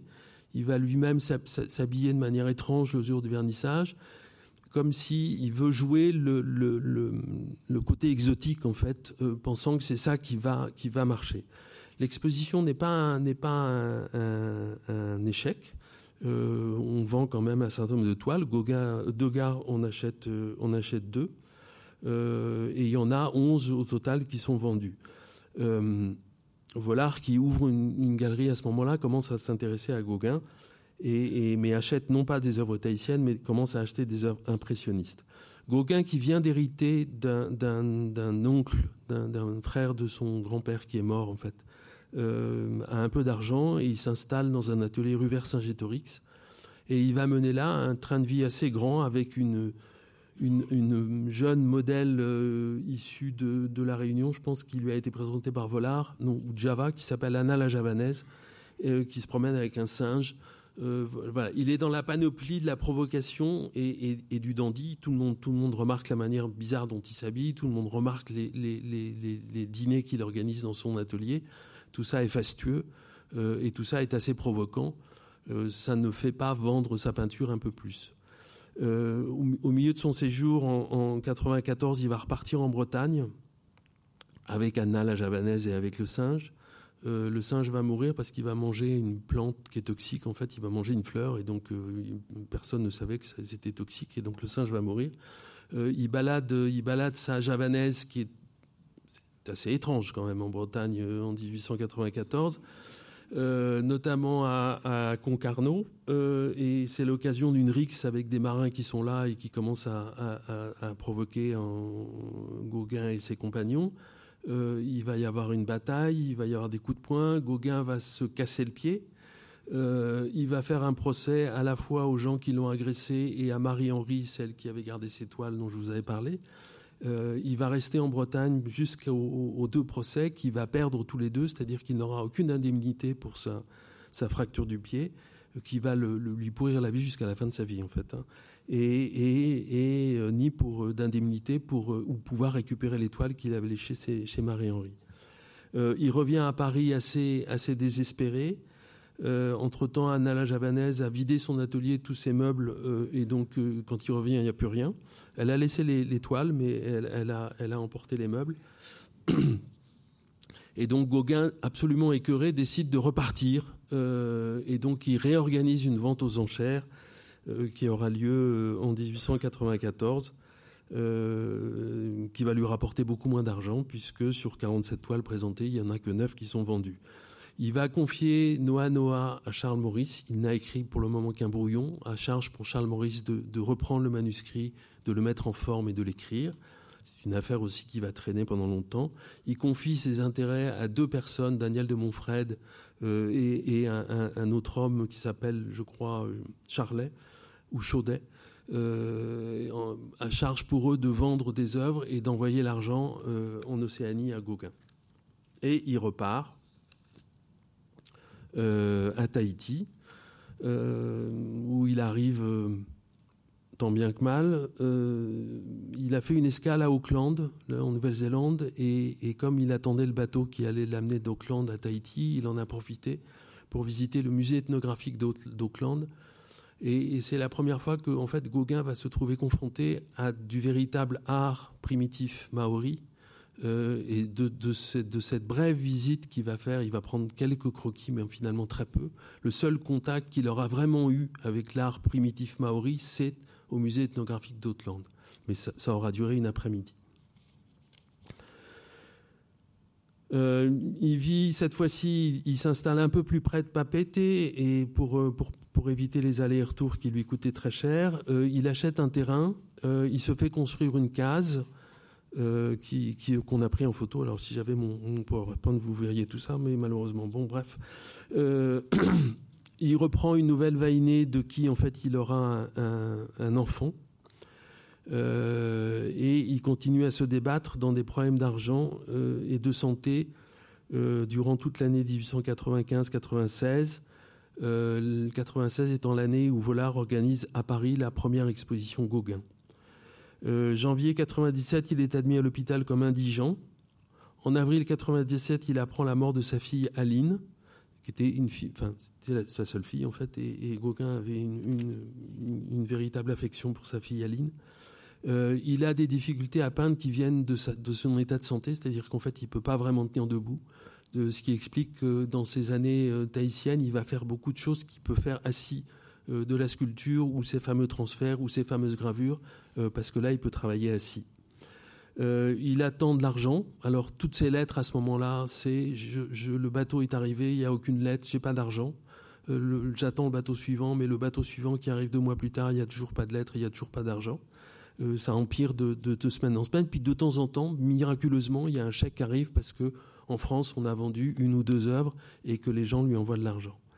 Noah Noah est publié par Maurice, qu'il a beaucoup trafiqué sans le prévenir et sans que Gauguin le sache. Euh, en décembre 1897, il commence à travailler à une grande toile euh, qui deviendra euh, D'où venons-nous? Qui sommes-nous? Où allons-nous? Alors Gauguin dit qu'il l'a peint en, quelques semaines, c'est sans doute faux, il y, a, il travaillé sans doute pendant plusieurs mois, mais en décembre de, 1997, il est tellement désespéré que Gauguin de ce qu'il raconte, part dans la montagne avec une fiole d'arsenic et tente de mettre fin à ses jours.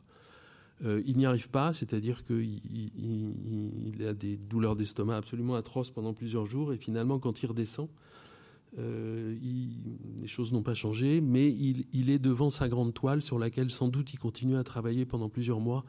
On a une photo de cette toile dans la, case de Gauguin euh, prise au début de 1898. 1899-1900, euh, Gauguin en fait abandonne quasiment totalement la peinture et essaye de subvenir à ses besoins d'une manière autre. Euh, d'abord en travaillant comme dessinateur dans une entreprise de travaux publics à Papete, et ensuite il se laisse embarquer euh, dans une, querelle politique en fait qui concerne deux clans qui se battent à Tahiti lesquels clans recoupent des, des différences religieuses puisque Tahiti a été euh, envahi, si je puis dire, par des, missionnaires catholiques et des missionnaires protestants. Et que donc il y a un parti catholique et un parti protestant. Le parti catholique étant, plus un parti de colons, entre guillemets, et le parti protestant plus proche du gouverneur de Tahiti étant plus favorable aux indigènes. Euh, Gauguin va se laisser embarquer dans, le parti catholique.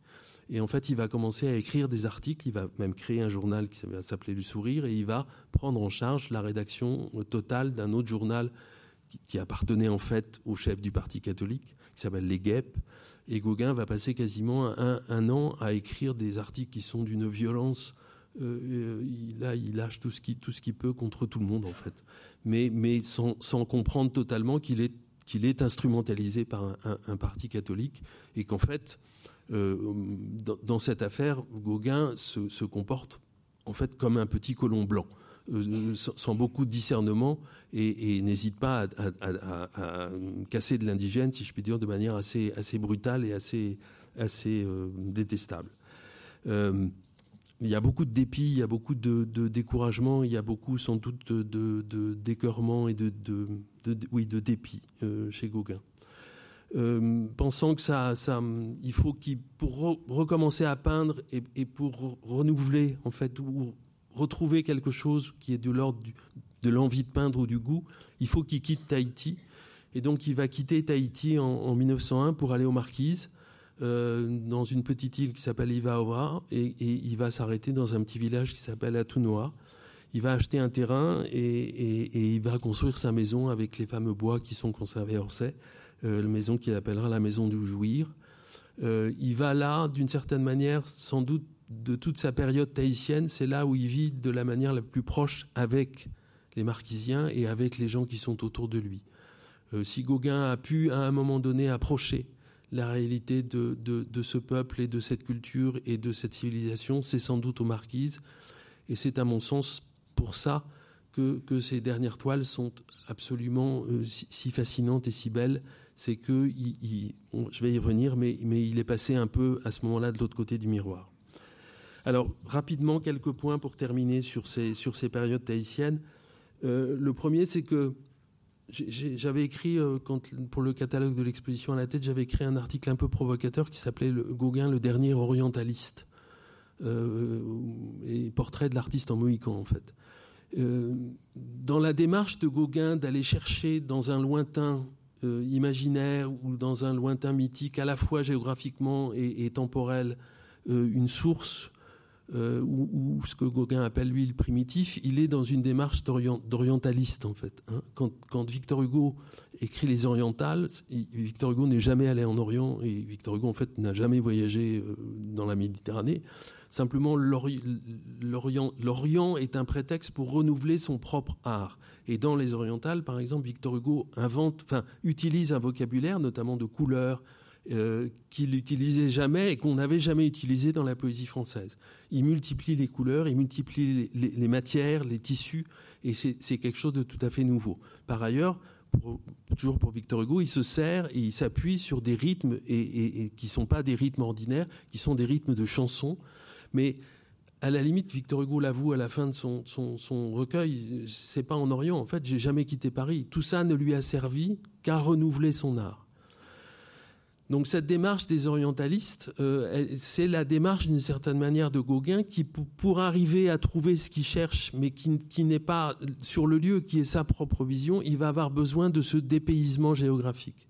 Et donc il va aller en Bretagne dans un premier temps, il va aller euh, euh, à Tahiti et il va aller finalement aux Marquises. Mais le Gauguin homme social, euh, alors je sais bien que Proust a dit qu'il était tout à fait différent du créateur, mais le Gauguin, homme social, il est dans une démarche de quelqu'un qui est parti en mission, qui a une lettre officielle du ministre, et qui se comporte finalement euh, vis-à-vis des gens dans un premier temps que comme un colon tout à fait ordinaire. Hein, à un moment donné, il dit euh, Je suis en train d'organiser ma vie pour me désintéresser de plus en plus de la peinture, me retirer, comme on dit, de la scène en faisant des travaux d'écriture à Tahiti soit avec un peu d'agriculture sur mon terrain. Il écrit ça en mai 1900. Euh, je vous ai parlé de ces, querelles politiques auxquelles il prend part. Euh, là aussi, il se, se, comporte pas comme un, comme un peintre d'avant-garde, si je puis dire. Euh, par ailleurs, c'est un voyage tragique et c'est un voyage impossible. Tous les gens qui, vont, qui, font ce genre de voyage vont chercher quelque chose qui, qui n'existe plus parce que le temps a passé et que la culture maori, elle, elle, est, à ce moment-là un peu perdue. Et, qui n'existe pas parce que parce que c'est beaucoup plus présent dans le rêve de Gauguin que ça ne l'est dans la réalité. Euh,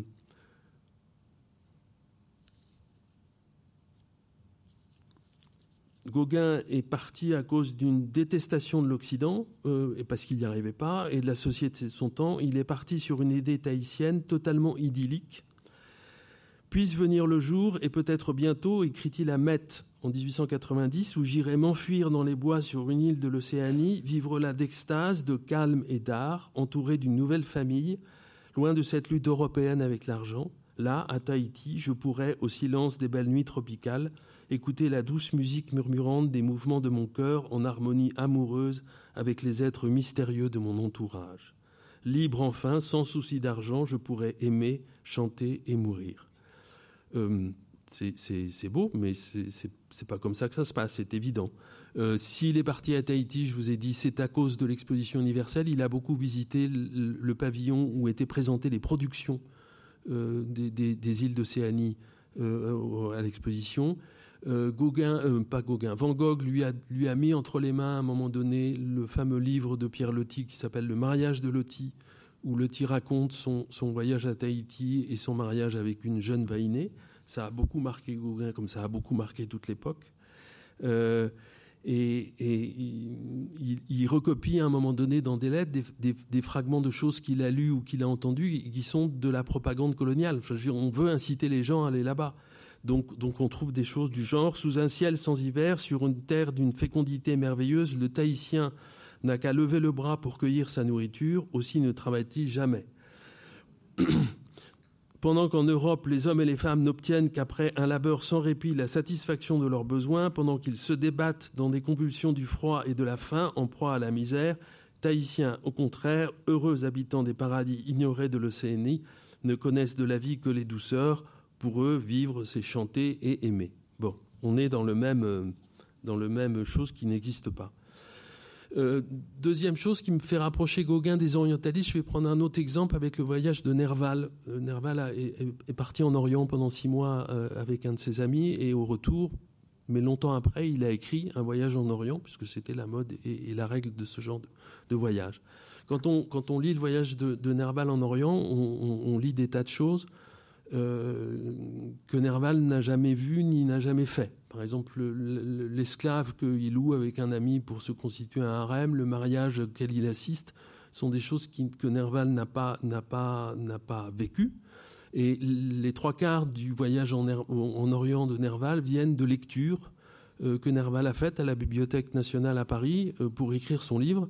Il est allé voir des récits de voyageurs, des récits de, de gens, et il recopie, en fait. Euh, et, vraiment, les trois quarts du voyage en Orient Nerval ne sont, ne sont que de la littérature, si je puis dire. De la même manière, Noah Noah, euh, le récit de Gauguin sur, sur Tahiti, sur les mythes tahitiens, ne sont que des, des choses qu'il a pris dans ce fameux Moerenout, euh, qui, qui, lui, 50 ou 60 ans plus tôt, avait eu accès à des sources plus fiables et plus, et plus réelles. Et, comme, Nerval, il insère à un moment donné des choses qui sont de son propre récit. On a par exemple, euh, dans Noah Noah, on a le, récit de, la description que Gauguin a fait en, écrivant à ses amis de, Manaou Tupapaou, et, et Gauguin le présente à l'intérieur du récit comme si cette jeune fille faisait partie intégrante de, cette mythologie maori. Donc il insère il, mélange, il fait une sorte de collage entre des choses qui sont des choses mythiques et qu'il a, dont il peut avoir de connaissances que livresques, et des choses qui viennent de ses propres œuvres. Euh, on n'est pas dans on pas dans de l'authentique, si je puis dire. On n'est pas dans dans, dans, dans, du véritable Tahiti entre guillemets ou du véritable Gauguin. On est dans un espèce de mixte entre les deux. Et, et, et c'est sans doute ça. En fait, ça ne peut ça ne peut sans doute pas être autrement. Euh, on s'aperçoit de la même manière, euh, j'aurais pas le temps de développer, que dans de nombreuses toiles tahitiennes, euh, vous avez des éléments. Gauguin était parti avec ce qu'il appelait ses compagnons, c'est-à-dire un ensemble de reproductions d'œuvres, notamment des œuvres, des, grandes planches qui venaient de, livres publiés par un rosa avec son procédé de, reproduction. Et dans ces planches, vous avez des reproductions des frises du Parthénon, vous avez des reproductions de, frises d'un temple de, Borobudur, vous avez des reproductions de temples de Thèbes, euh, vous avez des, reproductions d'œuvres de Cézanne, de Puvichavan, etc. Gauguin ne, va cesser de puiser en fait dans, ces toiles des éléments qui viennent de là euh, et qu'il inclut dans, dans, ses œuvres tahitiennes. Vous prenez une œuvre, on n'a pas pu là dans le, court temps qui nous avant, avant de commencer, on n'a pas pu inclure la toile qui s'appelle le Cheval Blanc. Je ne sais pas si elle est dans l'exposition. Et, si vous regardez cette toile, il y a un grand cheval blanc euh, au premier plan avec un, Tahitien qui est euh, au long de ce cheval. Le cheval blanc, c'est un décalque d'un morceau d'une frise du Parthénon. On pourrait multiplier les exemples. Vous avez un tableau de Gauguin qui s'appelle Deux vieilles femmes et qui sont la reprise d'une photo euh, d'un photographe de l'époque à Tahiti. Donc ces œuvres tahitiennes, elles sont aussi un constant mélange, elles sont nourries, si je puis dire aussi, par un apport euh, de choses qui n'ont rien à voir avec la civilisation tahitienne. Dès lors, il n'y a pas de vérité tahitienne, mais une sorte de mythologie personnelle. Le sauvage, l'Indien, ce n'est pas tant le tahitien, mais c'est bien Gauguin lui-même, et sans doute fallait-il ce dépaysement pour qu'il puisse apparaître et se déployer. C'est le sens à mes yeux de ces voyages qui sont plus des déplacements, des réponses à une nécessité intérieure que la quête d'un paradis perdu. À sa femme qui lui reproche en 1892 d'avoir quitté l'Europe et donc le centre de la création artistique, Gauguin répond Je suis un grand artiste et tu as raison, tu n'es pas folle, je suis un grand artiste et je le sais. C'est parce que je le suis que j'ai tellement enduré de souffrances c'est pour poursuivre ma voie, sinon je me considérerais comme un brigand. C'est ce que je suis et reste pour beaucoup de personnes. Enfin, qu'importe.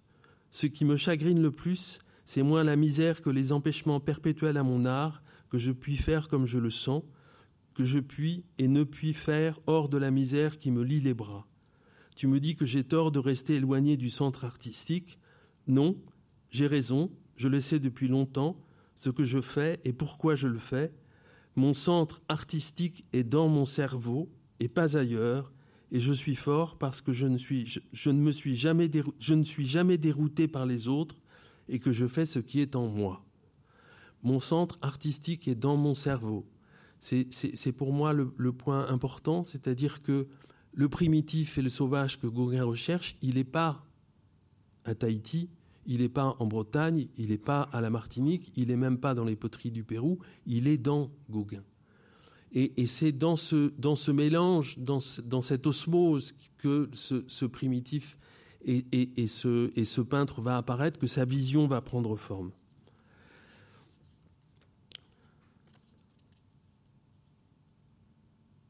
Alors, cependant, il y a, Gauguin n'est pas non plus un insensible et, un aveugle, euh, il y a une perméabilité. C'est-à-dire que dans cette quête, il est entouré de gens, il est entouré de lumière, comme ce qui se passait à la, Martinique, il est entouré de paysages, il est entouré de choses qui forcément vont le marquer.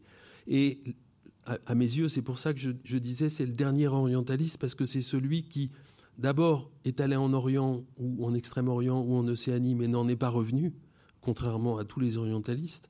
Euh, et, deuxièmement, l'expression que je pourrais employer, c'est qu'il a traversé le miroir. C'est-à-dire que cet Orient qui avait commencé à être rêvé et qui était en lui avant d'être réel, il, y a, il, il est finalement parvenu à en trouver et à en prendre quelque chose. Dans ces paysages, euh, dans ces êtres, euh, Philippe Pelletier vous expliquera beaucoup mieux que je ne pourrais le faire à quel point il y a des attitudes, il y a des titres que Gauguin a donnés qui correspondent effectivement à, une réalité qui est une réalité de la culture tahitienne. Et, dans ce que euh, Lévi-Strauss a appelé les tristes, tristes tropiques, pardon, euh, et dans cette espèce de mélancolie qu'on retrouve dans énormément de, de, personnages et de regards dans les œuvres de Gauguin, il a sans doute effectivement touché quelque chose.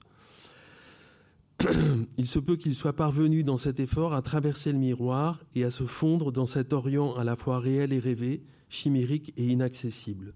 Cela a pu se faire par un accord sensible entre le peintre et sa terre des origines, accord qui résulte d'une perméabilité. Il ne s'agissait plus de comprendre, de caractériser, d'expliciter, mais de faire corps avec son rêve, lequel cristallise dans l'œuvre à la fois le paysage et le mythe la quête d'un Orient mystique où pourraient être restaurés les liens naturels immémoriaux que l'homme a entretenus avec le monde trouve ici son territoire. L'étoile route et le désir de l'Orient, l'Europe, le rêve se réalisent, les mers, souvenirs débrouillés à travers, les hommes m'ont fait souffrir, climat où ma tête repose, amour laissé dans un tombeau, elle je l'avais perdu, vaisseau d'Orient, là je ne sais pas du Gauguin, c'est du Nerval, dans un, un carnet qui date du Caire. Au sujet de qui sommes-nous, d'où venons-nous, où allons-nous, Gauguin écrit dans une lettre à André Fontenas en 1899 L'idole est là non comme une explication linéaire, mais comme une statue, moins statue peut-être que les figures animales, moins animale aussi, faisant corps dans mon rêve devant ma case avec la nature entière, régnant en notre âme primitive, consolation imaginaire de nos souffrances en ce qu'elle comporte de vague et d'incompris, devant le mystère de notre origine et de notre avenir. Ce faisant, Gauguin, aux yeux des Parisiens qui continuent de découvrir ses œuvres au fur et à mesure qu'elles arrivent, Gauguin acquiert une sorte d'existence mythique. S'il doit effectivement nous décrire le paradis, il faut qu'il y soit réellement allé, qu'il y soit, pour ainsi dire, mort à la vie européenne, qu'il soit réellement passé de l'autre côté du miroir et n'en revienne plus, que seul son art puisse témoigner de ce passage alors que Gauguin, qui, vivant dans des conditions matérielles et morales épouvantables, parle en 1902 de revenir à Paris, plutôt en Espagne, Daniel de Montfred tente de l'en dissuaser en lui écrivant Vous êtes actuellement cet artiste inouï, légendaire, qui, du fond de l'Océanie, envoie des œuvres déconcertantes, inimitables, œuvres définitives d'un grand homme, pour ainsi dire, disparu du monde. Bref, vous jouissiez de l'immunité des grands morts, vous êtes passé dans l'histoire de l'art. Euh, lisant cette phrase, mon frère explique qu'il faut surtout pas qu'il revienne, en fait, qu'il est mort, et, que s'il revient, euh, tout l'échafaudage va s'écrouler parce qu'on va s'apercevoir que c'est pas pas mythique, c'est juste un bonhomme. Et donc, mon frère lui dit non, non, ne revenez pas, ça va pas marcher sinon. Et, six mois plus tard, Gauguin va mourir effectivement à Tahiti, à, Ivaoa, aux Marquises.